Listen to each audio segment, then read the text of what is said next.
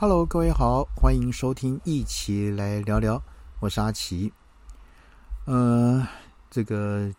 前两天，我想那个伊东马斯克呢，这个这个有一番言论，就是呢，这个中呃台湾呢成立这个特别行政区啊，这个言论，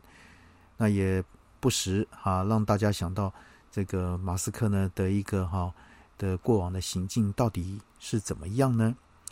呃，最近呢，在英国 BBC 播出的这个纪录片啊，这个了伊哈了伊东马斯克的秀中里面呢，他在这个创办的首家公司叫 Zip Two 啊，前员工就爆料说，如果他们不加班到晚上九点，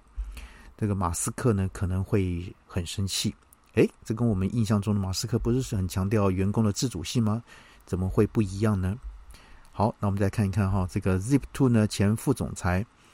就表示呢，马斯克呢晚上依然会在办公室里面啊转来转去，那看看呢谁坐在他们的啊这个魔方前，没有多少人呢没有继续工作，可是那个时候呢已经是晚上九点了。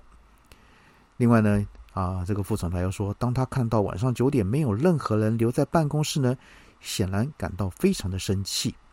啊。呃，有一个传记作家啊，在二零一五年出版了这个伊隆马斯克呢，这个特斯拉啊的这个哈这个什么探索美好的未来这本书里面呢，他写到说，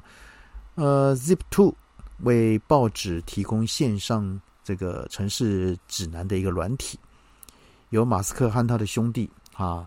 在哈金巴尔哈 Kimball 哈，在一九九五年在在这个帕罗阿尔托成立的。那这四年后呢？这家公司被啊，Compaq 啊，就康博给收购，来增强它的一个搜寻引擎。那这笔交易呢，让 Musk 呢跟金巴尔呢 k i m b a l 呢分别净赚两千两百万美元跟一千五百万美元。而 Zip2 呢前系统工程师就说，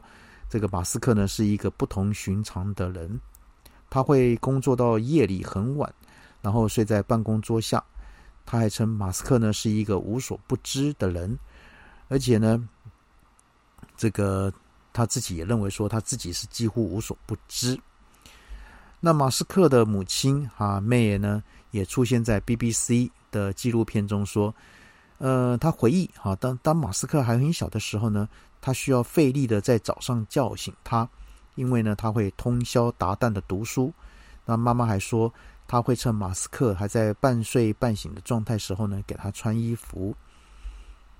OK，那如今马斯克呢经营着特斯拉跟啊 Space X 呢，以及两家规模较小的新创公司啊，所以呢啊，在二零一九年，马斯克还被评为是科技领域最鼓舞人心的领导者。好，那讲到这边呢，这是简单这个介绍这个嗯这两天在。这个台海危机里面呢，呃，